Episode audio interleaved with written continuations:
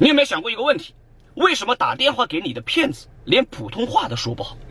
事实上呢，骗子正是通过奇烂无比的口音啊，筛选掉了大部分的无效客户。看似简单粗暴，其实十分有效。